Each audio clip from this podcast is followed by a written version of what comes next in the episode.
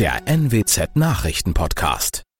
Guten Morgen zum Nachrichtenpodcast der NWZ. Mein Name ist Christian Osterloh. Moin.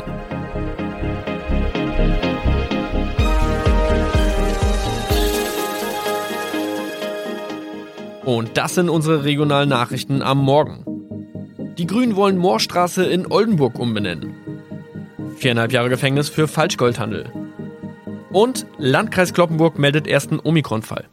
Der Name Moorstraße könnte laut den Oldenburger Grünen rassistisch aufgefasst werden. Deshalb fordern diese eine Umbenennung.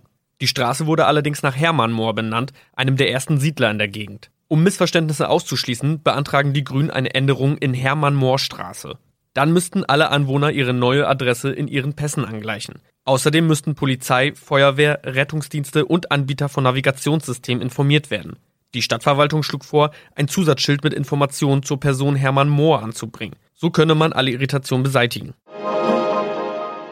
Tobias G. musste wegen dem Verkauf von Falschgold am Mittwoch vor das Landgericht Oldenburg. Nachdem der Schortenser bereits im Mai zu einer Freiheitsstrafe von mehr als drei Jahren in Jever verurteilt wurde, betrieb er seinen Handel auf eBay Kleinanzeigen weiter. Das wog bei der Verhandlung schwer auf. Der 27-Jährige schrieb in die Inseratsüberschrift das Wort plated, was so viel bedeutet wie überzogene und nur vergoldete Ware. Da im weiteren Anzeigentext aber die Rede von einem Reinheitsgrad war und die abgebildeten Goldbarren eine Seriennummer trugen, handelt es sich hierbei um eine Täuschung. Tobias G. wurde zu viereinhalb Jahren Haft verurteilt. Ein weiterer Fall der neuen Omikron-Variante ist am Mittwoch im Nordwesten bekannt geworden. Der Kreis Kloppenburg bestätigt, dass eine Frau bei ihrer Rückreise aus Südafrika am Hamburger Flughafen positiv getestet wurde. Sie befindet sich weiterhin in Hamburg in Quarantäne. Da die Frau im Landkreis Kloppenburg lebt, sei auch das Gesundheitsamt Kloppenburg für diesen Fall zuständig. Zuvor gab es bereits bestätigte Omikron-Fälle in der Wesermarsch und im Kreis Leer. Das waren unsere Nachrichten aus der Region. Weitere aktuelle News aus dem Nordwesten finden Sie wie immer auf NWZ Online. Und Aktuelles aus Deutschland und der Welt hören Sie jetzt von unseren Kollegen aus Berlin. Vielen Dank und einen schönen guten Morgen. Ich bin Uli Reitinger und das sind heute unsere Themen aus Deutschland und der Welt. Nur Geduld, der Lokführerstreik geht weiter. Corona-Strategie, Bundesländer gehen eigene Wege und Frauenpower. Gesetz für mehr Frauen in Firmenvorständen tritt in Kraft. Das war für ziemlich viele gestern eine nervige Angelegenheit. Ein Großteil der Bahnkunden hat sich auf den Streik der Lokführer eingestellt, aber es gab auch die klassischen Bilder bei einem solchen Arbeitskampf. Ratlose, verärgerte Pendler, volle Bahnsteige und die Züge, die fuhren, waren auch oft überfüllt. Und die Geduld wird noch weiter strapaziert. Der Streik dauert noch bis morgen früh zwei Uhr. Oder man sollte besser sagen, die erste Streikwelle dauert noch. Denn wenn ich mir den Chef der Lokführergewerkschaft GDL, Klaus Weselski, so anhöre, dann kann ich mir nicht vorstellen, dass der Tarifkonflikt morgen früh um 2.01 Uhr plötzlich gelöst ist. Die Agitation und Propagandaabteilung des DB-Konzerns hat ganze Arbeit geleistet. Man versucht uns einen politischen Streik anzudichten, der keiner ist. Wer Wind sät, kann Sturm ernten. Das Management hat nicht nur Wind gesät. Sie greifen unsere Existenz an, erklären der Öffentlichkeit Halb- oder Unwahrheiten. Naja, die GDL ist traditionell sehr lautstark und kampfeslustig.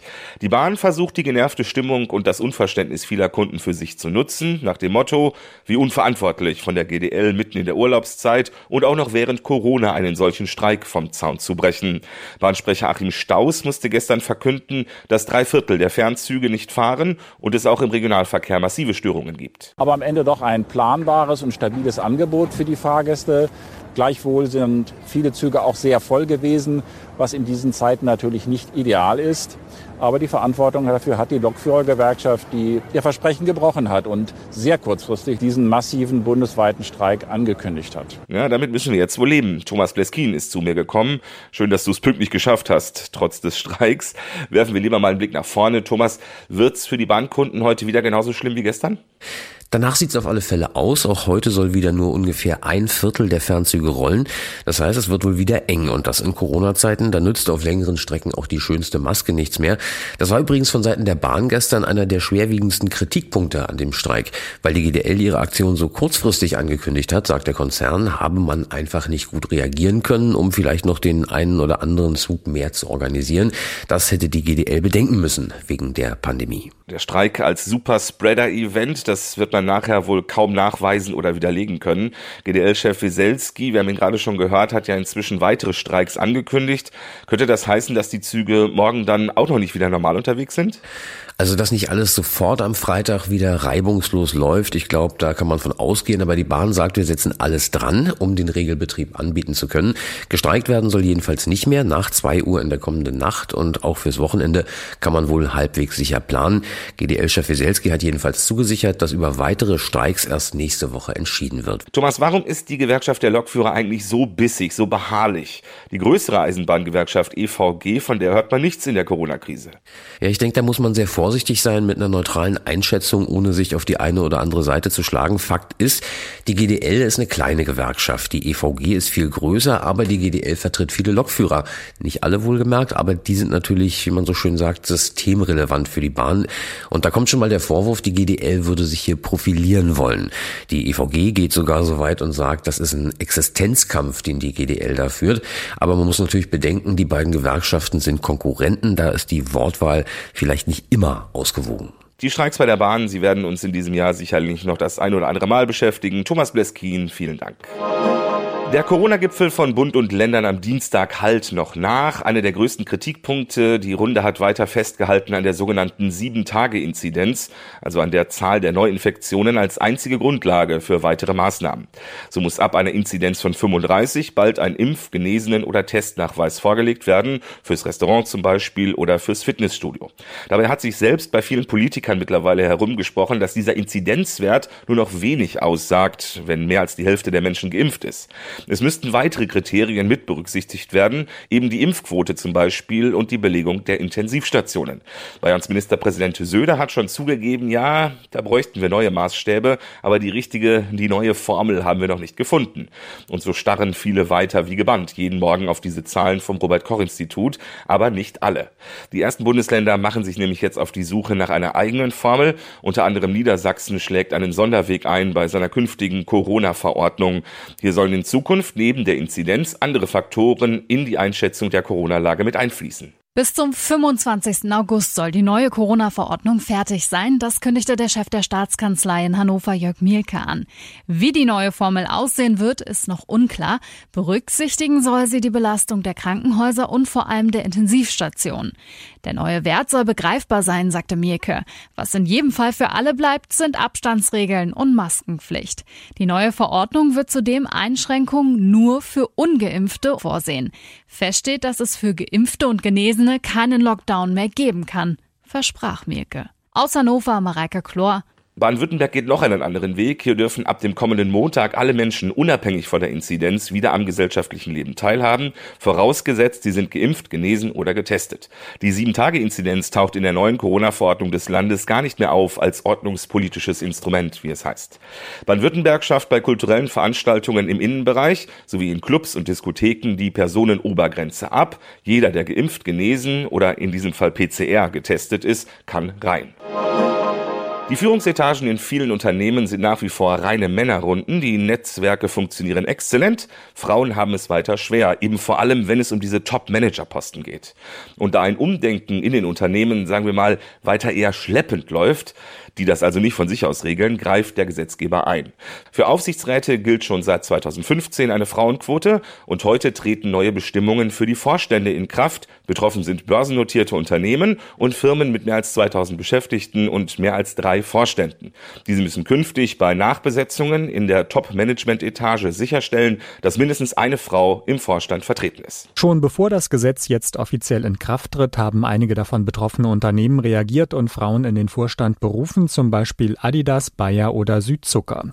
Alle, die für die Regelung sind, sehen sich bestätigt, aber es gibt auch Kritik. Grünen und Linken etwa gehen die Vorgaben nicht weit genug. Die Wirtschaft dagegen sagt, eine gewünschte gesellschaftliche Entwicklung lasse sich nicht per Gesetz erzwingen. Aus Berlin Jan-Henner Reitze. Frauenministerin Christine Lamprecht spricht von einem Meilenstein. Als der Bundestag das Gesetz im Juni beschlossen hat, sagte sie, das ist ein ganz wichtiges Signal an Frauen. Euch steht alles offen. Ihr könnt jeden Beruf ergreifen. Euch steht die Welt offen, wenn ihr entsprechend qualifiziert seid. Nutzt die Chance. Das neue Gesetz bringt auch Änderungen für Unternehmen, die zu klein sind, um eine verbindliche Vorstandsquote erfüllen zu müssen. Sie müssen jetzt zumindest begründen, wenn sie für ihren Vorstand ohne Frauen planen, wenn sie also eine Zielgröße Null in ihren Berichten angeben. Wenn sie das nicht begründen können, dann drohen Bußgelder.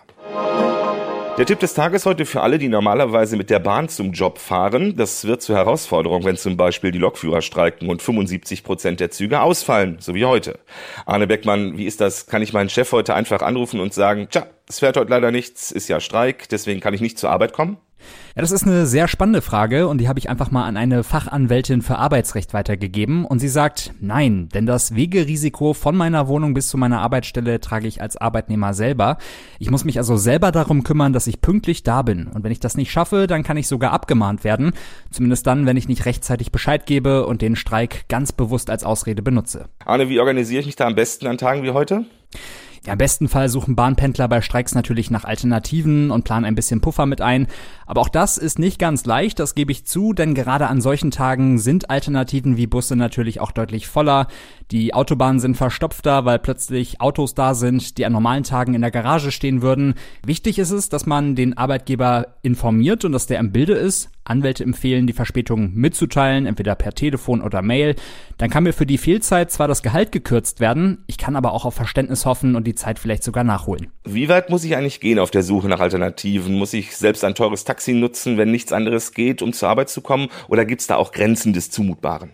Hm, das hängt ein bisschen davon ab, was verdient wird. Von einer Reinigungskraft kann man beispielsweise eher nicht verlangen, dass sie für 200 Euro mit dem Taxi zur Arbeit kommt. Das bekommt sie am Tag in der Regel ja gar nicht wieder rein. Bei einer Führungskraft hingegen, die vielleicht 15.000 Euro im Monat verdient, sieht das schon wieder ganz anders aus.